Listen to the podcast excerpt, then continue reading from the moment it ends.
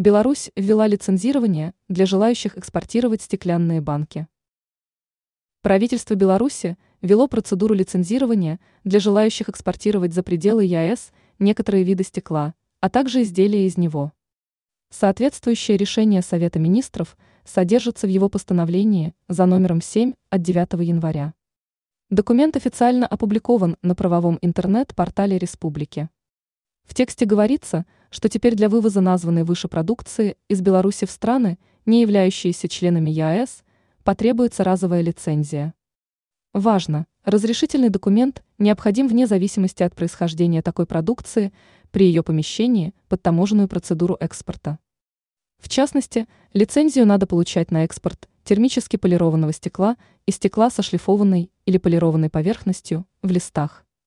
Кроме того, процедура действует в отношении стеклянных изделий, таких как банки для консервации.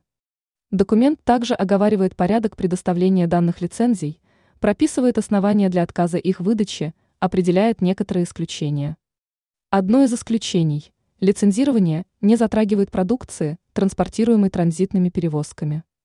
Постановление вступит в силу через 10 дней после его опубликования и будет действовать полгода.